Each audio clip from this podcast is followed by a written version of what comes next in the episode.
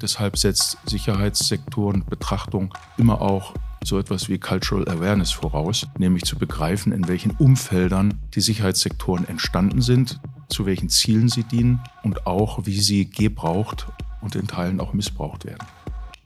Stabilisierung, die Frieden spürbar macht und politisch wirkt. Und das in den verschiedensten Regionen der Welt. Was ist das und wie geht das? Mein Name ist Florence Schimmel und ich bin wissenschaftliche Mitarbeiterin bei der Deutschen Gesellschaft für Auswärtige Politik in Berlin. Hier arbeite ich mit meinen KollegInnen genau zu diesen Fragestellungen in einem Projekt, finanziert vom Auswärtigen Amt. Willkommen zu unserem Podcast Stabil diskutiert. Schön, dass du dabei bist.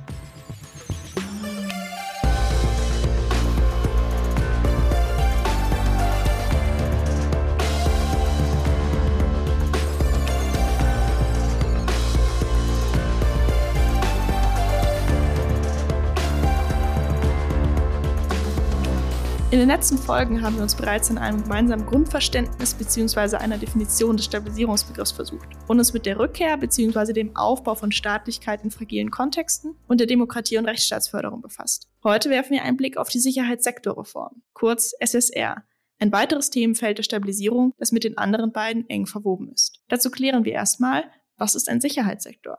Welche Akteure spielen da eine Rolle? Und was bedeutet eine Reform in diesem Kontext überhaupt? Als erstes hören wir dazu kurz von Roderich Kiesewetter. Roderich Kiesewetter ist seit 2009 für die CDU im Deutschen Bundestag und dort vorrangig im Auswärtigen Ausschuss, aber auch in der Kontrolle der Nachrichtendienste aktiv. Seine Hauptaufgabe sieht er als Sprecher für Krisenprävention seiner Fraktion. Vor seiner Zeit im Bundestag war er fast 30 Jahre in der Bundeswehr, davon vorrangig international mit der NATO und der EU in Einsätzen, aber auch in Brüssel und im Verteidigungsministerium. Ja, die Sicherheitssektorreform bzw. Sicherheitssektoren sind alle Bereiche staatlichen Handelns, die ein Gewaltmonopol haben oder Gewalt durchsetzen, also Armee, Polizei, Justiz. In manchen Staaten äh, gehört auch die Presse dazu, wenn sie staatlich gelenkt ist, wo wir sehr sorgfältig darauf achten müssen. Und manche sogenannte Nichtregierungsorganisationen als verlängerter Arm von Regierungen sind auch zu betrachten. Also schon sehr ganzheitlich. Der Sicherheitssektor ist also sehr vielfältig und deutlich breiter aufgestellt, als wenn man jetzt erstmal nur an Militär und Polizei denkt. Nun stellt sich für mich die nächste Frage was es nun bedeutet, diesen so weitläufigen Sektor zu reformieren. Das frage ich Jessica Noll. Sie ist wissenschaftliche Mitarbeiterin am Institut für Friedensforschung und Sicherheitspolitik an der Universität Hamburg, wo sie seit 2021 ein Forschungs- und Transferprojekt zum Thema SSR mit dem Auswärtigen Amt leitet. Sie beforscht somit gleichzeitig die deutschen SSR-Bemühungen und berät die Politik, indem sie Forschungsinhalte parat hat, aufbereitet, einbettet. Durch diese Rolle kennt sie das Auswärtige Amt sehr gut spricht aber nicht für das Ministerium. Genauso wie ihr Kollege Philipp Neubauer, von dem wir später auch hören werden. So, nun zur nächsten Frage. Was genau meint ihr also Reform? Also bei der Sicherheitssektorreform geht es darum, dass man eigentlich ein fundamentales Problem äh, lösen muss, dass man auf der einen Seite in dem Verständnis eines modernen Staates zum einen Sicherheitskräfte ausstatten, ausbilden und auch einen institutionellen Rahmen schaffen muss, damit sie die ihm übertragenen Sicherheitsaufgaben auch tatsächlich erfüllen kann. Und das bedeutet eben im Falle der Militärs, der Streitkräfte und der Polizeien eben auch diese mit Gewaltmitteln auch auszustatten, also mit Waffen, äh, beispielsweise. Wie ich schon gesagt habe, geht es eben nicht nur darum, hier Ausbildung und Ausstattung zu betreiben, sondern dieser Einsatz der Gewalt ähm, muss letztendlich in einem sehr kollektiven und institutionellen Rahmen passieren, damit er auch tatsächlich effektiv erfolgen kann. Das heißt, es geht eben auch darum, einen Institutionenaufbau zu betreiben. Gleichzeitig besteht halt hier eben aber das Problem, dass ich, wenn ich dieser Institution diese Gewaltmittel übertrage, als politische Entität beispielsweise, dass diese Institution diese Gewaltmittel gegen mich selbst einsetze. Ja? Also beispielsweise im Rahmen eines Militärputsches oder, also das betrifft insbesondere die Militärs, aber eben auch, äh, es kann natürlich auch passieren, dass diese Sicherheitskräfte äh, diese Gewaltmittel einsetzen, um ihre eigenen Interessen zu verfolgen, eventuell auch in übermäßigem Maße Gewalt gegen die Bevölkerung einsetzen. Jessica spricht hier nun Putsche an, die sicherlich gerade in diesem Jahr 2023, in dem wir die Gespräche für den Podcast führen, eine große Rolle gespielt haben, leider. Wie kann es sein, dass Partnermilitärkräfte ausgebildet werden und diese dann putschen? Oder sie vermeintlich einen Reformprozess unterlaufen und sich dann gegen die eigene Bevölkerung richten? Das sind Fragen, mit denen sich Stabilisierung auseinandersetzen und zum Beispiel Erkenntnisse der Putschforschung einbeziehen muss. Grundsätzlich ist es ein klassisches Stabilisierungskonandrum, einen Akteur zu stärken, der genau diese Stärke gegen die ursprünglichen Ziele richten kann. Jessicas Projektkollege Philipp Neubauer, den wir gemeinsam mit Jessica interviewt haben, hat vor seiner Arbeit zu SSR zu europäischer Polizei im Ausland gearbeitet. Er hat bei der Frage danach, was Sicherheitssektorreform ausmacht, noch etwas weiter ausgeholt. Ich würde vielleicht noch mal einen Schritt zurückgehen. Also Sicherheitssektorreform als Konzept ist ja in der ursprünglichen Form ein sehr weites Konzept, weil es im Wesentlichen darum geht, die Sicherheitsbereitstellung äh, innerhalb eines Landes so zu strukturieren, dass sie für alle bereitgestellt wird, dass sie im Einklang mit Menschenrechten bereitgestellt wird und dass eben auch die Bereitstellung der, der Sicherheit durch die Sicherheitskräfte, wie Jessica das gerade beschrieben hat, überwacht wird von äh, demokratisch äh, oder durch demokratisch organisierte ähm, Institutionen. Also das auch vom Konzept her in seiner Historie ist die Idee der Sicherheitssektorreform sehr eng verwoben mit einer, einer Idee von Staatlichkeit, die auf demokratischen und rechtlichen rechtsstaatlichen Normen basiert. Also die, die Idee, dass eben auf der einen Seite die Sicherheitskräfte ähm, natürlich ausgestattet und ausgebildet werden und aber eben, und das hat ja Jessica auch gerade schon gesagt, dass, dass eben dieser Kontrollaspekt, also wie können wir Sicherheitskräfte einhegen, wie, wer, wer kontrolliert die, äh, die Bewacher, dieses alte Sprichwort, eben, dass das eigentlich ursprünglich im, im Kern der Frage der Sicherheitssektorreform äh, stand, beziehungsweise eigentlich im, im Konzept in der Reihenform immer noch steht. Und das ähm, vielleicht auch nochmal um das historisch so ein bisschen einzuordnen. Das Konzept kommt aus den, aus den 90ern. Ähm, und ähm, hat sich so ein bisschen entwickelt aus den Erfahrungen in den äh, ehemaligen Sowjetstaaten, wo diese Länder ähm, im Zuge ihrer Beitritte in NATO und EU eben auch ihre äh, Sicherheitssektoren dahingehend reformieren mussten, damit sie eben äh, durch zivile äh, Institutionen äh, demokratisch kontrolliert werden. Und das Ganze hat, wurde dann von DFID, also dem britischen äh, Entwicklungsministerium und dort Claire Short ähm, als Konzept ähm, in den späten 90ern entwickelt, um das dann eben auch äh, in, in anderen Ländern ähm, anzuwenden. Also es basiert so ein bisschen auf den Ideen, die in den, äh, im Rahmen der, der 90er aufgekommen sind und ähm, wurde dann auch auf Basis der Erfahrung in, äh, in Sierra Leone ähm, durch die äh, Briten vor allem entwickelt und dann äh, durch die ähm, OECD quasi als Konzept in die Welt gebracht. Philipp ordnet hier nicht nur historisch ein, sondern stellt auch die Frage aller Fragen, denen wir uns auch in Deutschland in verschiedenen Kontexten immer wieder stellen müssen. Who watches the watchman? Wer kontrolliert die, die bewachen? Noch einmal die Rolle der Zivilgesellschaft vorangestellt hat Antje Pittelkau. Sie war die letzten fünf Jahre zunächst als stellvertretende und später dann direkte Leiterin einer EU-Mission in Niger tätig. Unter ihrer Leitung hat dort EUCAP Sahel Niger eine Art Leuchtturmprojekt geschaffen. Durch den Kapazitätsaufbau bei mobilen Polizeikräften nimmt das deutliche SSR-Züge an, obwohl dies so erstmal nicht im Namen deklariert ist. Der Begriff ist manchmal etwas belastet, wenn es um den Reformteil geht, aber dazu später mehr. Zum Zeitpunkt unseres Gesprächs, Anfang Juli 2023, ist Frau Pittelkau gerade aus Niger zurückgekehrt, also nicht mehr im Amt gewesen, und der Putsch hat noch nicht stattgefunden. Ihre praktischen Einblicke in die konkrete Arbeit halten wir aber für davon unberührt. Sie sagt zum Thema Sicherheitssektorakteure, für mich gibt's aber natürlich ein paar Pillars, die auf jeden Fall dazugehören. Wir reden ja über das äh, Thema Sicherheit und zum Thema Sicherheit äh, gehören für mich natürlich immer, und äh, so muss ich natürlich als Polizistin auch sprechen, Sicherheitskräfte. Das sind aus meiner Sicht natürlich vorrangig tatsächlich Polizeikräfte. Das können aber auch natürlich Militärs sein. Für mich gehört aber im Besonderen auch dazu Zivilgesellschaft. Das halte ich für sehr, einen sehr wichtigen Pillar. Und Polizei ist immer darauf ausgerichtet, mit Zivilgesellschaft gemeinsam zu arbeiten. Und insofern sehe ich da ganz äh, deutliche ähm, Anknüpfungspunkte auch äh, in das Land, in dem ich in den letzten fünf Jahren tätig war, nämlich Niger. Wir haben nichts gemacht ohne die Zivilgesellschaft dort. Wir müssen das aber auch, glaube ich, nochmal ganz anders kommunizieren. Wir arbeiten dort natürlich auch mit Polizisten und mit Gendarmen. Wir arbeiten aber auch mit sehr vielen Zivilisten. Wir arbeiten mit Experten aus dem Bereich Justiz. Wir arbeiten mit zivilen Experten. Wir arbeiten auch mit Ex-Militärs oder Militärs, die sich haben freistellen lassen, um eben für eine solche Mission zu arbeiten. Generell lassen sich Zusammenarbeit mit und zwischen Sicherheitsinstitutionen und Akteuren also als zentral für Friedensförderung Förderung verstehen. Und gerade deshalb ist SSR so ein wichtiges Instrument der Stabilisierung. Auch Lillian Dauer hatte das in Folge 2 betont, als sie zum Wirken von UNDP im Nordosten Nigerias berichtete. SSR muss aber unbedingt lokal orientiert und inklusiv wirken, wie so vieles in der Stabilisierung. Denn nur wenn die Institutionen und Akteure gut ausgestattet, aufgestellt und ausgebildet sowie von der Bevölkerung anerkannt und geschätzt sind, kann nachhaltige öffentliche Sicherheit durch sie geschaffen und geschützt werden. Andernfalls kann ein schwacher oder unvollständiger Sicherheitssektor sogar zu weniger Sicherheit führen und zum Beispiel aufgrund von Korruptionsanfälligkeit oder Menschenrechtsverletzungen bestimmte Bevölkerungsgruppen benachteiligen oder missbrauchen. Unter anderem deshalb gibt es in manchen fragilen Staaten auch Selbstverteidigungsmilizen. Sehr spannend fand ich hierzu einen Policy Brief, den Delina Gorgio für die Stiftung Wissenschaft und Politik im Oktober 2023 geschrieben hat. Er heißt Self-Defense Militia Groups in Niger, a Ticking Time Bomb.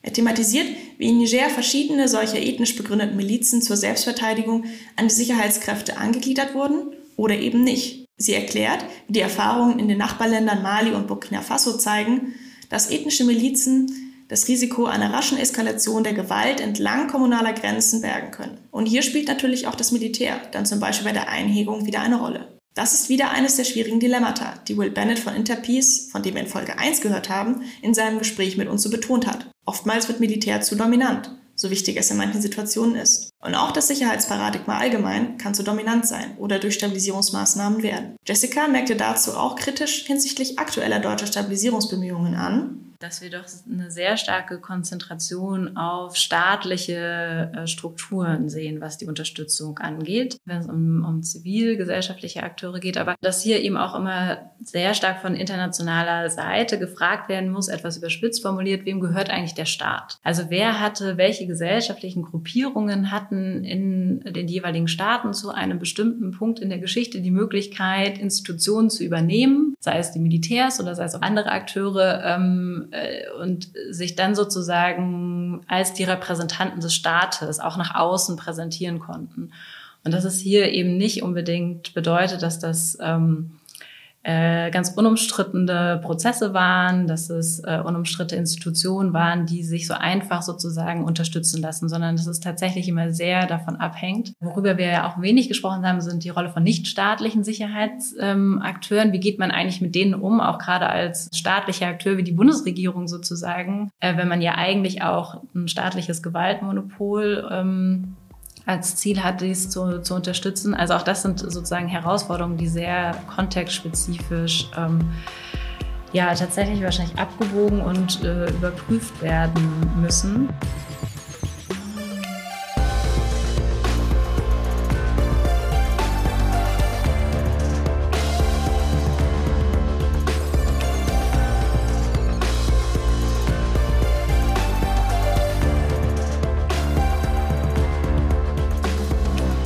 Es bleibt also ein breites Spektrum an Akteuren und ein ziemlicher Balanceakt der Stabilisierung, wo wie mit welchen Akteuren kooperiert wird. Es lässt sich aber zusammenfassen, dass eine Sicherheitssektorreform durch verschiedenste Maßnahmen die Sicherheitsinstitutionen so stärken soll, dass diese effektive Sicherheit für die Bevölkerung bereitstellen und dabei rechtsstaatlich, transparent und menschenrechtskonform handeln. Wo genau greift hier aber der Aspekt der Stabilisierung? Unsere Gäste Jessica Noll und ihr Kollege Philipp Neubauer haben dieses Zusammenspiel von Stabilisierung und SSR sowie dem Thema Entwicklung bzw. Transformation durch Sicherheit nochmal treffend ausgeführt. Wenn man jetzt sozusagen die Idee nimmt, die diesem Stabilisierungskonzept zugrunde liegt, dann ist es ja das man dadurch politische Prozesse mit unterstützen möchten, die die Einhegung von Gewalt bearbeiten äh, und letztendlich eine Lösung dafür erarbeiten. Es geht darum, legitime Governance-Strukturen zu stärken und ähm, es geht auch darum, eben Versöhnung zwischen den einzelnen Konfliktparteien zu bekommen. Also das ist sozusagen auch die, die Idee, die das Auswärtige Amt beispielsweise hier in, in, in dem Stabilisierungskonzept vorsieht. Um diese Ziele zu erreichen, kann man eigentlich nicht den Sicherheitssektor nicht betrachten, weil er natürlich eine sozusagen eine Rolle spielen kann, wenn es um die Ausübung von Gewalt geht. Entweder weil der Sicherheitssektor selbst ähm, Gewalt als Gewaltakteur Akteur eventuell auftritt oder eben aber auch eine Rolle spielen kann bei der Einhegung ähm, von Gewalt. Und der Sicherheitssektor, je nachdem, in welchem Kontext wir uns bewegen, natürlich auch mitunter wichtige politische Rolle spielt, gesellschaftliche Rollen, so dass er auch in Versöhnungsprozessen, Aussöhnungskonfliktbearbeitungsprozessen einfach mit bedacht und mit integriert werden muss als Akteur. Auf ganz konzeptioneller Ebene wird ja allgemein hin ein Mindestmaß an Bereitstellung von Sicherheit äh, betrachtet als nur Notwendigkeit für ähm, Entwicklung dann am Ende. Also ein Base-Level an, an Sicherheit der Bevölkerung im Land, ein, ein, gewisses Level an Einhegung der Gewalt muss stattfinden, um ähm, menschliche Entwicklung und auch ökonomische Entwicklung zu ermöglichen. Dass es hier durchaus auch ein, auch ein konzeptionelles Spannungsverhältnis gibt zwischen diesem, dieser Idee der Stabilisierung, die ja auch das Ziel hat, recht kurzfristig ähm, zu wirken, äh, sehr kurzfristige Maßnahmen, vor allen Dingen darauf fokussiert und äh, das natürlich in einem gewissen Spannungsverhältnis verstehen kann zu eher ähm, Reformen des Sicherheitssektors, die eben sehr langfristig oder eher über einen längeren Zeitraum sich vollziehen. Für mich ganz wichtig ist die Frage dieser Zeithorizonte. Ne? Also, dass wir, wenn wir über SSR reden, wirklich über, ähm, über langfristige Zeithorizonte nachdenken müssen. Und ähm, das beißt sich, glaube ich, oftmals mit der Realität von Projektzyklen. Und das ist jetzt nicht nur in Deutschland der Fall, das ist, glaube ich, insgesamt äh, ein großes Problem, dass wir, ähm, dass wir so ein, Mismatch haben zwischen, wie lange Veränderungen dauern und ähm, wie lange solche Projekte oft auch gehen. Und da kommt dann natürlich so das Problem der Kontinuität rein. Ne? Ich kenne das aus dem Forschungsbereich, mit dem ich mich auseinandersetze, diese internationalen Missionen. Dadurch, dass die Rotation des Personals so hoch ist, ist gibt es dann einen unglaublich großen Wissensverlust, der jedes Mal wieder neu erarbeitet werden muss, was natürlich natürlich auch für die Partner äh, einen relativ starken negativen ähm, Effekt hat. Hier bringen Jessica und Philipp spannend das Spannungsverhältnis und Thema des Transformationsanspruchs von Stabilisierungspolitik auf den Punkt, welches wir seit der ersten Folge mitdenken. Und sie zeigen bereits einige Herausforderungen von SSR auf. Auch Praktikerin Pittelkau zeigt diese Erfahrung des Balanceaktes von kurzfristigem und langfristigem Engagement im Rahmen ihrer Zeit in Niger, versucht jedoch, sie zusammenzuführen. Ich finde, das muss Hand in Hand gehen und gar nicht parallel zueinander. Wir haben äh, für Niger ein allumfassendes Konzept entwickelt, wo es äh, um Aufbau von mobilen Einheiten geht und da vorrangig nur um Sicherheit, natürlich. Und ich habe mir all die Jahre gewünscht, dass wir da eine EZ-Komponente natürlich mit einbauen. Ich finde eben nicht, dass wir erst nur stabilisieren mit Sicherheitskräften, jetzt in dem Falle Polizei, und danach kommen EZ-Maßnahmen. Das muss zusammengehen. Und insofern habe ich mir immer gewünscht, und ich bin von der Außenministerin gefragt worden, was ich mir wünschen würde. Ich habe gesagt, wir müssen groß denken. Zu Großdenken gehört für mich eben, dass wir alle Komponenten einbeziehen und auch alle Komponenten gleichzeitig tun. EZ, was für Entwicklungszusammenarbeit steht, ist Teil des HDP-Nexus, den wir schon an verschiedenen Stellen im Podcast angesprochen haben. Auch Gerrit Kurz von der SWP, den wir in Folge 2 zu Gast hatten, hatte die Verschränkung verschiedener Maßnahmen betont, was auch mit der Grund ist, weshalb das Friedensengagement der Bundesregierung integriert heißen will. Stabilisierung und ganz besonders ihr Instrument SSR gilt als ressortgemeinsame sowie auch akteursbedingt als zivil-militärische Querschnittsaufgabe. Wofür Roderich Kiesewetter auch mit Blick auf seinen eigenen Dienst die Rolle des Militärs bei Stabilisierung sieht, erläutert er einmal für uns. Streitkräfte sind dazu da, ihre Länder oder ihre Bündnisse zu verteidigen und im Ausnahmefall internationales Krisenmanagement zu leisten. Und dieses internationale Krisenmanagement ist nur die Voraussetzung, um dann Stabilisierung zu leisten, die zivil sein muss. Streitkräfte können nicht Stabilisierungsmissionen auf Dauer durchhalten. Sie müssen übergeben an entsprechende zivile Einrichtungen, weil sie sonst immer Partei sind, aufgrund der Fahne, der Flagge, der Ausstattung, die sie haben. Insofern bin ich ein sehr großer Skeptiker. Streitkräfte für dauerhafte Stabilisierungen einzusetzen. Sie kommen sonst in jahrzehntelange Präsenzen. Das sehen wir auf dem Balkan, das sehen wir aber auch in dem einen oder anderen afrikanischen Land. Und wir haben ja gesehen, wie es in Afghanistan gescheitert ist. Es geht immer darum, regionale Akteure einzubinden, die die regelbasierte Ordnung unterstützen. Wenn es sie nicht gibt, dann muss man versuchen, sie diplomatisch aufzubauen. Wenn sie langsam entstehen, muss man vielleicht auch schauen, ihnen Hilfe zur Selbsthilfe zu geben. Aber militärische Präsenzen wecken bei Akteuren, die das bewusst ausnutzen, sei es islamistisch oder überreligiös motiviert, immer auch äh, Sentenzen mit Blick auf Kolonialismus oder Ausbeutung oder Interessendurchsetzung und viel mehr. Deshalb kann Militär immer nur eine Übergangslösung sein. Ganz anders ist das zur Landes- und Bündnisverteidigung. Das können nicht Nichtregierungsorganisationen machen. Deswegen ist der Charakter der Streitkräfte da auch sehr unterschiedlich. Ich habe früher das etwas flexibler gesehen Aber ich bin der ganz festen Auffassung, außer zur Landes- und Bündnisverteidigung und in Anfangsoperationen bei Stabilisierung, wenn man Konfliktparteien trennen muss, wenn Entminung zu leisten oder Entwaffnung zu leisten ist, sind Streitkräfte geeignet, aber nicht als ein Dauerinstrument. Ich denke, man kann schon festhalten, SSR ist in wenigen Fällen ein klares, geradliniges Projekt oder Unterfangen. Vielmehr spielen da verschiedenste Ausgangssituationen und Zieldefinitionen mit rein. Hierbei kann es natürlich zu Spannungsfeldern kommen, wenn zum Beispiel die Pläne, Maßnahmen oder Ziele der deutschen und lokalen Akteure nicht wirklich übereinstimmen. Wie man an so etwas herangeht oder vor Ort damit umgehen kann, wie sich die Kooperation in einem Partnerland gestaltet und worauf man achten muss, habe ich ebenfalls Frau Pittelkau gefragt. Wir haben immer die gleichen Herausforderungen. Die haben wir in Afghanistan, die haben wir in Niger und ich behaupte, die haben wir in anderen Kontext auch. Wir sprechen nicht die gleiche Sprache. Das heißt, wenn ich, um das, den Begriff mal zu nehmen, Security Sector Reform, wenn ich davon spreche, der Nigra wird nicht unbedingt damit sofort was anfangen können und er hat auch ein ganz anderes Interesse. Der möchte so schnell wie möglich Fahrzeuge haben, Kräfte haben, Ausstattung haben. Und er möchte jetzt nicht seine Polizei reformieren müssen. Und er will jetzt auch nicht noch bestimmte andere Dinge implementieren, an die wir vielleicht denken. Insofern muss ich gucken, dass ich gemeinsam mit dem Gastland etwas konstruiere, wo wir beide den Nutzen erkennen und innerhalb dieses Konstrukt kann ich bestimmte Elemente auch der Security-Sektorreform sehr wohl implementieren. Aber das Haus muss gemeinsam konstruiert werden. Es geht also um Kooperation auf Augenhöhe und Unterstützung vor Ort. Eine schöne Metapher des gemeinsam gebauten Hauses. Und dass Reform etwas sein kann, was keinem intrinsischen Wunsch entspricht, sondern von externen Akteuren an den Tisch gebracht wird. Es gilt aber auch zu reflektieren, dass die Präsenz eines Sicherheitssektors für die Bevölkerung in manchen Regionen völlig neu ist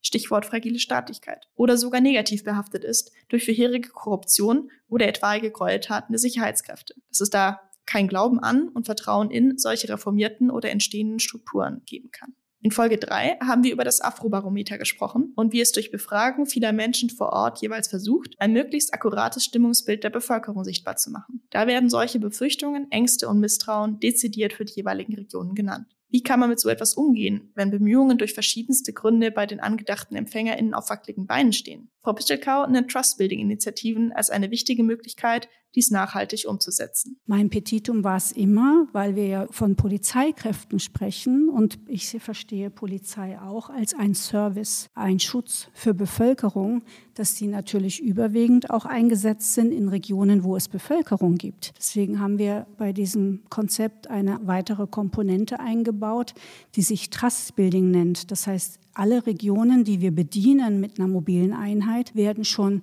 viele, viele Monate im Vorhinein informiert im Rahmen einer Trust-Building-Initiative. Dafür bezahlen wir extra eine NGO, die dort in der Region schon tätig ist, die also dort Land und Leute kennt, die dann mit dem Kommandeur unserer zukünftigen äh, mobilen Einheit und Beratern von EUCAP, in einem Fall haben wir da zwei Jahre vorher schon gearbeitet und haben eben transparent gemacht, dass da jetzt ein CMCF2 kommt, dass das Polizisten sind, die für die Bevölkerung da sind, dass sie die Bevölkerung schützen, dass die aber auch die Informationen aus der Bevölkerung benötigen. Das war ein Riesenerfolg, weil als wir zwei Jahre später dahin sind, um die Gebäudekomplexe zu übergeben, stand die Bevölkerung am Straßenrand und hat Schilder hochgehalten, Welcome CMCF oder Bienvenue CMCF wo ich mich nur gewundert habe und gedacht habe, das ist doch unfassbar. Also vorher wurde mir gesagt, die Bevölkerung wird Angst haben, wenn da ganz viele Sicherheitskräfte auf einmal sind. Ne? Und das Gegenteil war aber der Fall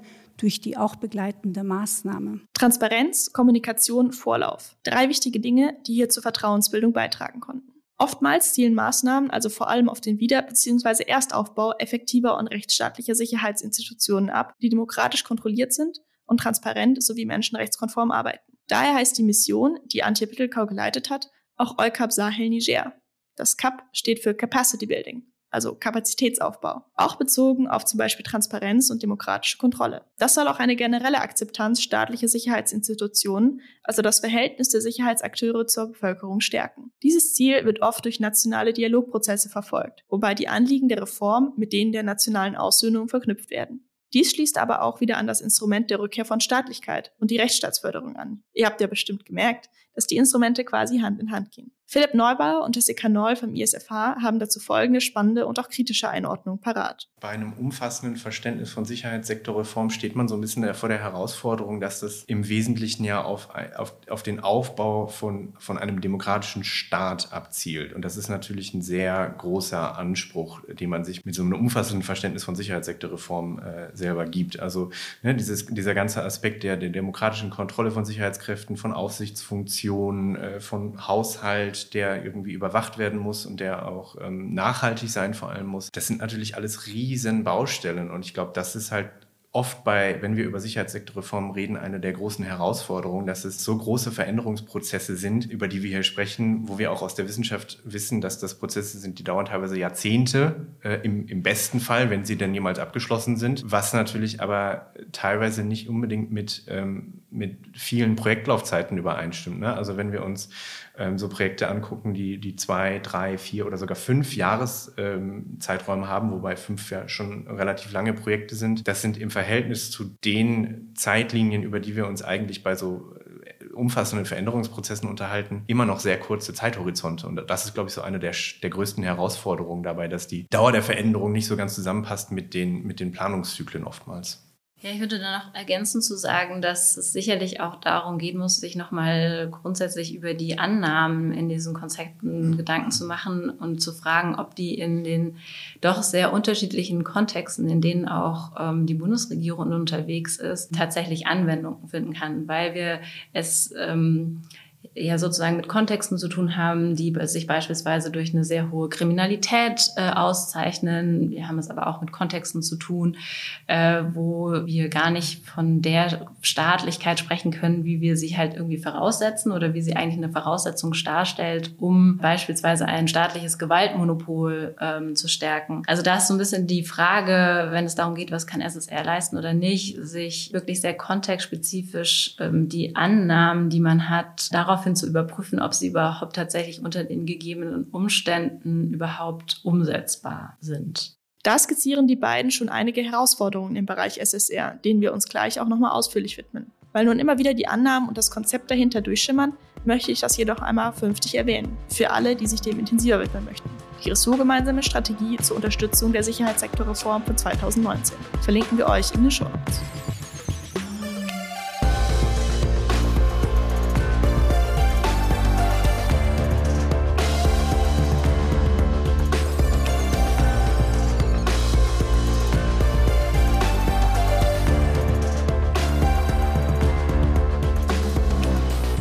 Zurück zu den Herausforderungen. SSR stellt einen Grundpfeiler für Stabilisierung dar und kann nachhaltig zu mehr innerer Sicherheit in Partnerländern, aber auch international zu stärkeren sicheren Strukturen beitragen. Neben Zielkonflikten und Vertrauensproblemen können sich allerdings auch ganz andere kritische Themen eröffnen. Gerade vor dem Hinblick der fragilen Staatlichkeit, der Konfliktsituation, oft illegitimen Strukturen frage ich das Philipp und Jessica. Wie kann man damit umgehen, dass man den Sicherheitsapparat an der möglicherweise zweifelhaften, also zum Beispiel korrupten oder illegitimen Regierung stärkt? Schwierige Frage, ja. Also ähm, was auch mittlerweile irgendwie immer mal wieder gesagt wird, ist, dass Unterstützung im Bereich des Sicherheitssektors zum gewissen Teil auch immer eine Risikoinvestition ist. Und ich glaube, das ist ein Aspekt, mit dem muss man umgehen. Man äh, kann im Endeffekt nicht immer hundertprozentig wissen, was am Ende dabei dann äh, herauskommt. Insofern ist es dann aber auch umso wichtiger, sich im Vorfeld klar mit den möglichen Risiken auseinanderzusetzen. Also wenn man solche äh, Konzepte oder äh, Projekte ähm, aufsetzt, designt, sich wirklich mal hinzusetzen und kritisch darüber äh, reflektieren, ähm, was sind mögliche Risiken, was sind mögliche nicht intendierte Effekte, die das Projekt, das wir jetzt hier gerade ähm, aufsetzen, haben können. Also das ist für mich so eine, eine der Erkenntnisse, wo man vielleicht noch stärker sich mit auseinandersetzen muss ähm, mit dieser Frage. Ja, den Punkt hätte ich auch. Ähm also insbesondere vielleicht auch im Rahmen von so Szenarien zu schauen, was könnten nicht intendierte Effekte sein und auch tatsächlich äh, sehr genau darüber zu reflektieren, ob man dieses Risiko eingeht, was eventuell sich auch eher langfristig, auch da sehen wir in der Wissenschaft durchaus Hinweise, ne, dass solche ähm, Unterstützungen ja dann auch langfristige nicht intendierte Wirkungen haben können, insbesondere wenn es auch um die äh, um so das übergeordnete Ziel zurück zur Stabilisierung auch kommt, dass es darum geht, ähm, auch auch innergesellschaftlichen Frieden und Ausgleichsprozesse zu unterstützen, dass es natürlich ein Risiko sein kann, wenn ich eben Sicherheitsakteure entsprechend ausrüste, ausstatte, ausbilde, die eben nicht diese ausgleichende Rolle spielen können, auf welche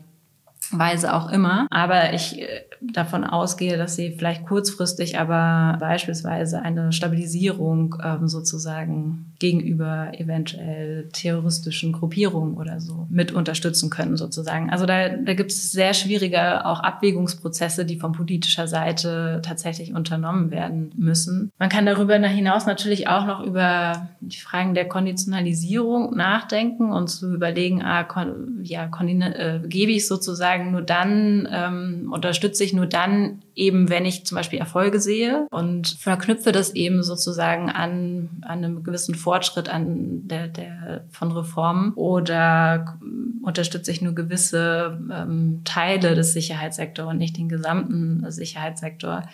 Aber auch Konditionalisierung, wissen wir aus der Forschung, funktioniert auch nicht immer oder funktioniert insbesondere dann, wenn der Empfänger ähm, höchstgradig auch abhängig ist von dieser Unterstützung von außen. Wenn ähm, beispielsweise der Empfängerstaat auch unterschiedliche Anbieter zur Verfügung hat, ja, und auch durchaus auswählen kann, vielleicht auch noch ein Punkt, auf den wir zu sprechen kommen werden, dann ist es natürlich äh, hier schwierig, tatsächlich über auch Konditionalisierung möglicherweise den Partnerstaat auch in eine gewisse Richtung zu lenken und sozusagen äh, über Anreizstrukturen hier diese Wirkung zu entfalten. Mit Risiken auseinandersetzen und Entscheidungen entsprechend abwägen, mit Szenarien mögliche Entwicklungen untersuchen, über Konditionalisierung nachdenken. Das waren für mich hier die zentralen Punkte. Und Jessica hat es angesprochen, dass es noch andere Akteure zu beachten gilt. Da werden den meisten von uns vermutlich zuerst die Wagner-Gruppe und Russland einfallen, da wir uns ja viel mit afrikanischen Kontexten im Podcast beschäftigen, in denen in den letzten Jahren prominent zu diesen Entwicklungen berichtet wurde. Was lässt sich dazu sagen, Philipp? Was wir grundsätzlich, glaube ich, beobachten, ist ein gestiegenes Angebot von Security Force Assistance, also Unterstützung im Sicherheitssektor und nicht explizit Sicherheitssektorreform, sondern eher klassisches Train and Equipped, das eben nicht diesen, diesen hehren Prinzipien der demokratisch kontrollierten äh, Sicherheitssektorreform folgt, sondern eigentlich viel enger gefasst ist, viel enger fokussiert ist auf eben die, die Effizienzsteigerung von staatlichen Sicherheitskräften. Und das ist, glaube ich, eine Entwicklung, die grundsätzlich eine Herausforderung ist, weil es eben, das hat Jessica vorhin schon angesprochen, weil es eben ähm, den Partnern ermöglicht, äh, auch andere Angebote wahrzunehmen, die vielleicht weniger normativ äh,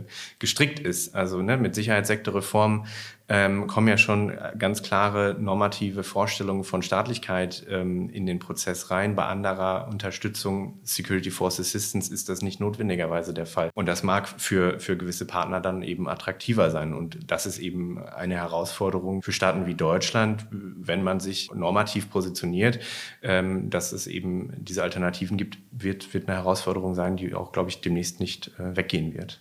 Security Force Assistance ist hier also ein anderer Ansatz, den man von SSR auch erstmal unterscheiden muss. Train and Equip, also Ausbildung und Ausrüstung als Kern, ohne an Strukturen zu gehen und oder die direkte Unterstützung durch eigene Kräfte. Die Studie Soldier's Dilemma von Renana Miles Joyce findet, dass bei US Security Training das Militär oft in seiner Kohäsion gestärkt wird und das mehr als in der Achtung liberaler Normen. Wer sich die Case Study zu den Armed Forces of Liberia genauer anschauen will, findet den Link wie gewohnt in den Show Notes.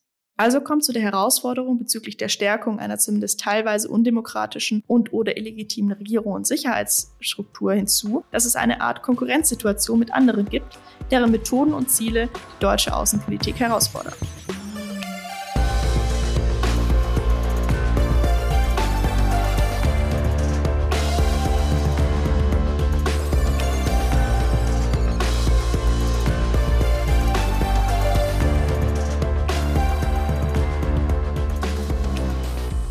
Dieser Stelle möchte ich wieder gerne Ulrich Kiesewetter dazu holen, denn das ruft ja quasi nach Politik. In seinen Ausführungen hat er immer wieder den Brückenschlag zur Geopolitik gemacht, deren Dynamik, SSR und natürlich Stabilisierung allgemein auch für große Herausforderungen stellen, sie kompromittieren, schwieriger machen kann. Auch Jessica Noll hat in unserem Gespräch die Rolle von Migrationspolitik und Terrorismusbekämpfung in den Raum gestellt und wie stark diese die Logiken von SSR beeinflussen oder zerschießen. Ich habe diesen Themenkomplex für ein Kiesewetter auf eine Frage nach Frankreich gemünzt. Denn Frankreich verfolgt vielmehr einen Ansatz zur Terrorismusbekämpfung, insbesondere in westafrikanischen Staaten, die wir uns im Podcast ja immer wieder angeschaut haben. Durch seine enge Partnerschaft mit Deutschland und seine Rolle als ehemalige Kolonialmacht ist es hier auch nochmal doppelt herausgestellt. Frankreich hat natürlich auch andere Interessen. Gerade in französisch geprägten Afrika finanziert sich Frankreich intensiv durch den Fonds Africain, der sehr zugunsten Frankreichs funktioniert, aber eben nicht auf Augenhöhe mit den entsprechenden Ländern umgeht.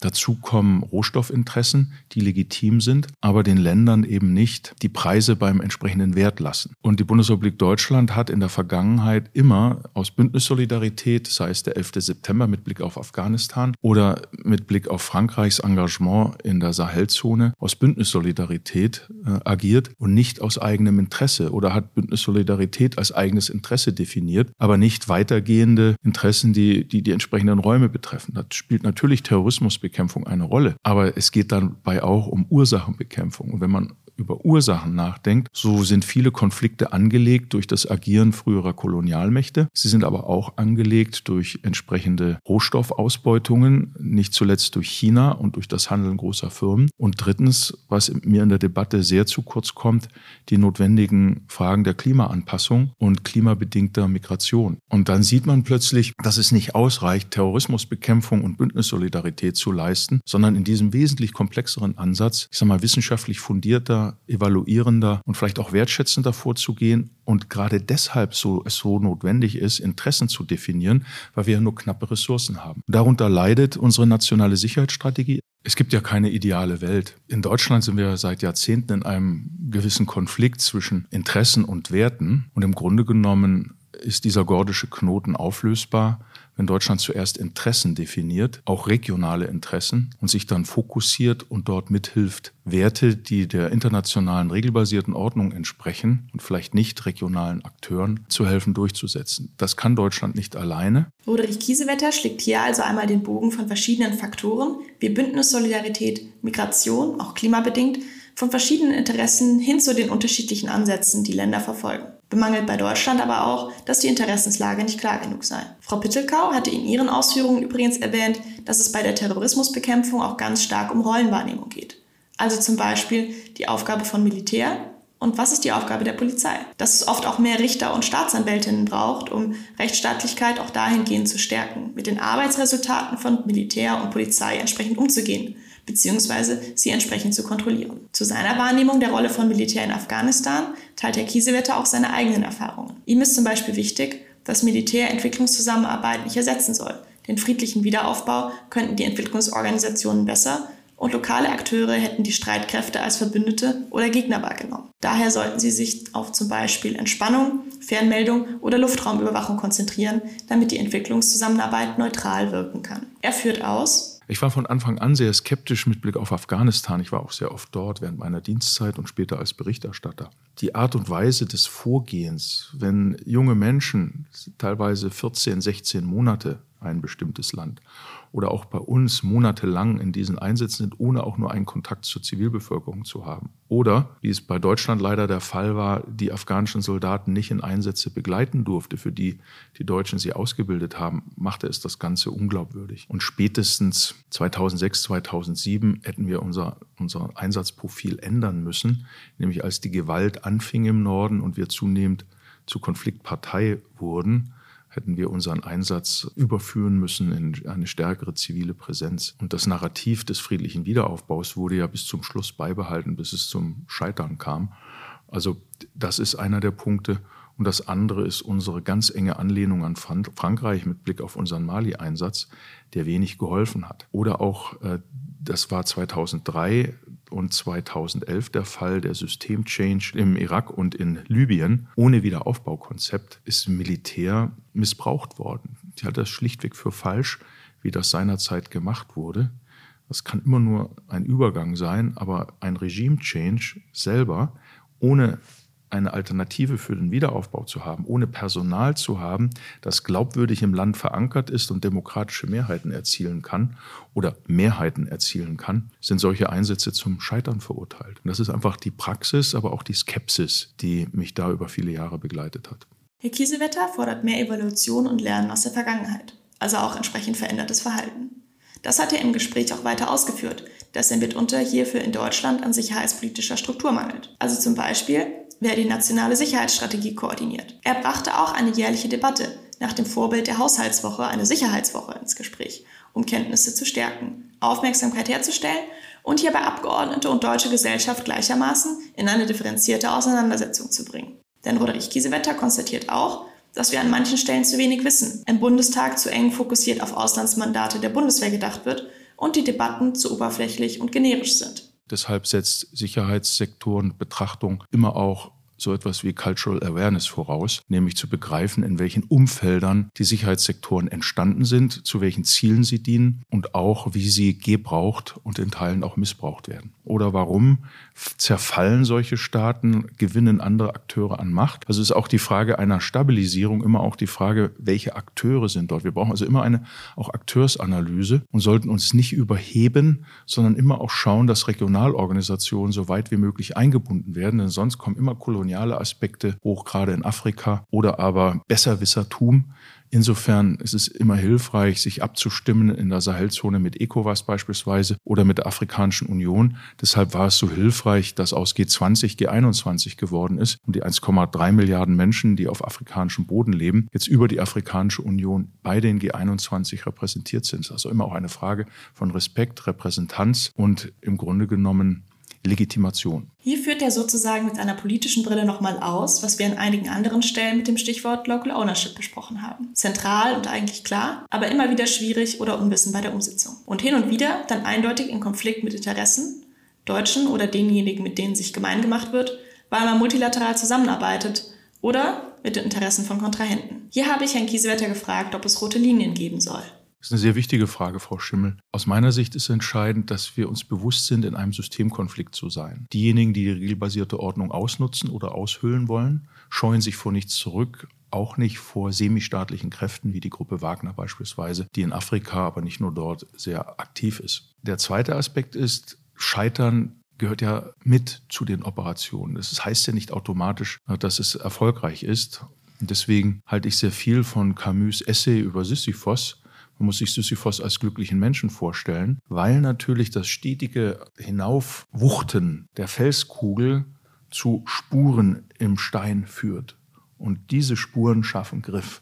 Und wenn wir erkennen, dass so eine Mission scheitert, dann müssen wir Schadensbegrenzung leisten. Das bedeutet also, gelieferte Waffen, gelieferte technische Einrichtungen müssen geschützt und auch abgezogen werden können. Und zum Scheitern gehört auch die Kultur des Scheiterns, dass man aus den Fehlern lernt und nicht aufgibt. Dass man also sagt, okay, in Mali hatten wir keinen Erfolg. Warum nicht? Woran lag es? Wo waren wir zu blauäugig? Oder aber wo haben wir die Signale nicht verstanden? Was haben uns die Dienste frühzeitig gesagt oder auch nicht? Oder was haben wir in unseren Wahrnehmungen vielleicht nicht richtig beachtet? Dazu kommt das Thema strategische Vorausschau, wo das Auswärtige Amt sehr weit ist, auch KI gestützt, computergestützt, IT äh, unterstützt, arbeitet. Ich halte sehr viel davon, hier den Erfahrungsraum zu verbessern und Scheitern auch einzuräumen und ein anderes Mal besser vorzugehen. Und ich glaube, es gehört dazu eine Akteursanalyse und zur Analyse des Scheiterns gehört dann eben auch, wo müssen wir besser werden. Und es geht eben nicht immer nur um militärische Fragen, sondern beispielsweise um Bildung, um legale Migration, um Ausbildung der Ausbilder, um Anreize, sodass wir also von dem ausschließlich militärischen Fokus, der ja zunächst und auch rechtsstaatlichen Fokus in der Sicherheitssektorreform auch auf die Frage Frage Bildung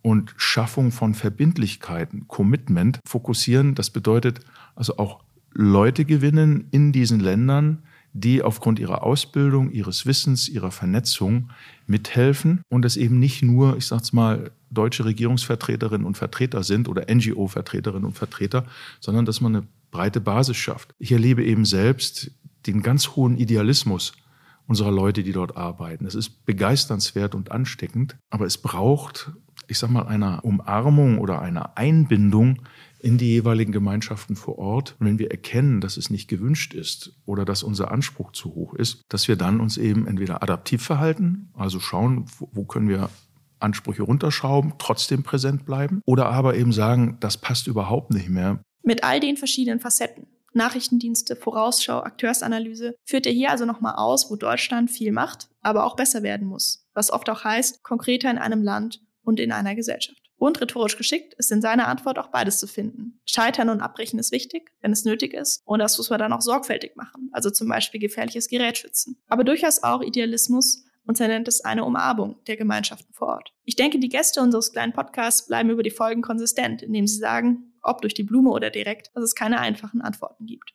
Um noch einmal Antje Pittelkaus spezifische Kompetenz anzuzapfen, möchte ich gerne noch ihren Einblick in den konkreten Projektablauf von EUCAP Sahel Niger teilen. Ich finde, er zeigt, dass es gerade ohne den großen Rahmen der Geopolitik im Konkreten spannende Entwicklung geben kann, wenn die Vorzeichen entsprechend stimmen. Frau Pittelkau nimmt uns mit in einen kurzen Abriss, wie alles anfing mit dem als Capacity Building deklarierten Projekt, ich sage jetzt mal zur Polizeioptimierung, und wie es verlaufen ist. Das Konzept war zu Beginn gar nicht ein Konzept in 2018 war das ein Wunsch des damaligen Innenministers. Er benötigt mobile Kräfte. Niger ist zweieinhalb Mal so groß wie Deutschland. Das heißt, es hat eine riesengroße Fläche mit nicht so viel Bevölkerung und in manchen Regionen gar keine Bevölkerung. Die Sicherheitskräfte sind aber so schlecht ausgestattet, dass sie keine Fahrzeuge haben. Die haben natürlich auch keine Gebäude. Sollten sie mal ein Fahrzeug haben, haben sie kein Benzin. Das heißt, der Innenminister von damals hat gesagt, er möchte seine Kräfte mobil machen. Und er braucht eine Komponente mobile Kräfte, insbesondere damals war das ähm, für ihn äh, die Region von Priorität an der Grenze zu Nigeria. Und so haben wir 2018 eben angefangen mit einem Projekt, wie Sie es äh, gerade genannt haben, CMCF, Kompanie Mobil Control Frontière, also äh, eine mobile Grenz Polizeieinheit. Wir haben ein hundertprozentiges Buy-in unseres Gastlandes. Die erkennen natürlich den Riesenvorteil. Die sind aber auch sehr, sehr beteiligt. Wir haben also sofort eine Rechtsgrundlage geschaffen. In Niger heißt es Arrêté. Das muss der Innenminister unterzeichnen und darin steht, dass der Leiter dieses Konzepts der nigrische Innenminister ist und der Co-Leiter der Head of Mission EUCAP Sahel Niger. Und darunter existieren sieben Arbeitsgruppen. Und das Entscheidende in diesem Projekt, und das ist das, was ich meine, was so bemerkenswert ist, dass alles nigrisch entschieden wird. Also, wie viele Fahrzeuge brauchen wir? Wie sollen die Fahrzeuge ausgestattet sein?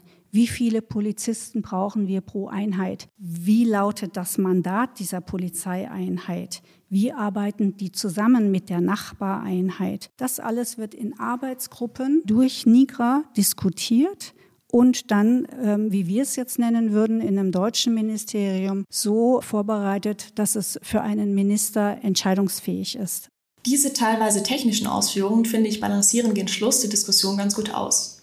Stabilisierung und SSR finden nicht in einem Vakuum statt. Geopolitische Umstände spielen eine Rolle, im Guten wie im Schlechten. Zusammenarbeit mit Partnern bringt Schwierigkeiten auf beiden Seiten mit sich, zum Beispiel mangelnde Cultural Awareness und Dominanz von ausländischer Seite, zum Beispiel Demokratie- und Transparenzdefizite auf lokaler Seite, zudem mögliche Zielkonflikte und auch, was man alles auf einmal angehen kann. Auch Philipp und Jessica finden hier für den Schluss schöne Worte. Man muss vielleicht auch, glaube ich, in der ganzen Diskussion äh, manchmal so ein bisschen mehr Demut zeigen, also die sich mit der Frage beschäftigen, wie viel Einfluss haben eigentlich externe Akteure am Ende auf die politischen Strukturen und die politischen Systeme äh, in den jeweiligen äh, Ländern vor Ort, weil ich glaube, dass man da jetzt in Bezug auf den Sicherheitssektor ähm, oft annimmt, mehr Einfluss zu haben, als man es tatsächlich hat. Also ne, wir sprechen über wir sprechen über Unterstützung im Bereich des Sicherheitssektors, ähm, wo dann der Sicherheitssektor vielleicht anders agiert, wie wir es uns wünschen würden, was aber ja nicht notwendigerweise bedeutet, dass es das die, dass die deutsche oder die europäische Unterstützung ähm, ursächlich dafür ist, sondern man muss sich viel eher mit, viel stärker mit den Machtstrukturen und mit den politischen Strukturen vor Ort beschäftigen und ähm, da immer wieder die, die Frage stellen, okay, wie viel Einfluss haben wir eigentlich als externe Akteure auf diese politischen Systeme wirklich? Und wie attraktiv äh, ist diese Idee der Sicherheitssektorreform für die jeweiligen Akteure dann vor Ort? Ja, also ich hatte das ja vorhin schon angesprochen, wer gewinnt, wer verliert von so einer Reform. Ähm, mitunter bedeutet es ja, dass beispielsweise Sicherheits, äh, äh, Sicherheitsakteure, die eventuell viel Macht in einem, in einem Land haben, eventuell dann auch verlieren oder zumindest das Gefühl haben, vielleicht auch ähm, zu verlieren, wenn sie eben äh, auf einmal kontrolliert werden von, von außen. Und dass das dann für die einzelnen Akteure nicht besonders attraktiv erstmal erscheint, äh, diese Reformen zu, zu machen und sie mit einem gewissen Risiko äh, verbunden ist. Und das ist sicherlich auch die Frage, wie sieht eigentlich das Teilen von Risiken äh, einer solchen Sicherheitssektorreform aus, sowohl mit den Partnerländern, äh, mit den jeweiligen Akteuren, mit die man unterstützt und eben den, den jeweiligen Gebern in dem Bereich. Welche Risiken gibt es? Wie könnten sie eingegangen werden? Welche Strukturen vor Ort bedingen wie die Situation? Das sind wichtige Fragen und Aspekte, die über Sicherheitssektorreform hinaus für Stabilisierung wichtig sind. Da wir nun zum Ende der Folge und zum Ende unseres Podcasts kommen, hoffe ich, dass wir euch einen guten Einblick in das Politikfeld Stabilisierung geben konnten. Über die schwierige Definition, das internationale Akteursfeld, was fragile Staatlichkeit für Herausforderungen birgt, wie die Friedensdividende für die Menschen wirken sollte, dass es einen Unterschied zwischen Demokratie und Rechtsstaatsförderung gibt und wie Sicherheitssektorreform irgendwie ein Sine qua non, aber auch eine ganz schön schwierige Kiste ist. Um jetzt hier mal ein paar Stichworte zu nennen. Ich hoffe, ihr habt gern zugehört, euch eure eigene Meinung gebildet und schaltet euch nun aktiv in die Debatten ein, die es zu führen gilt.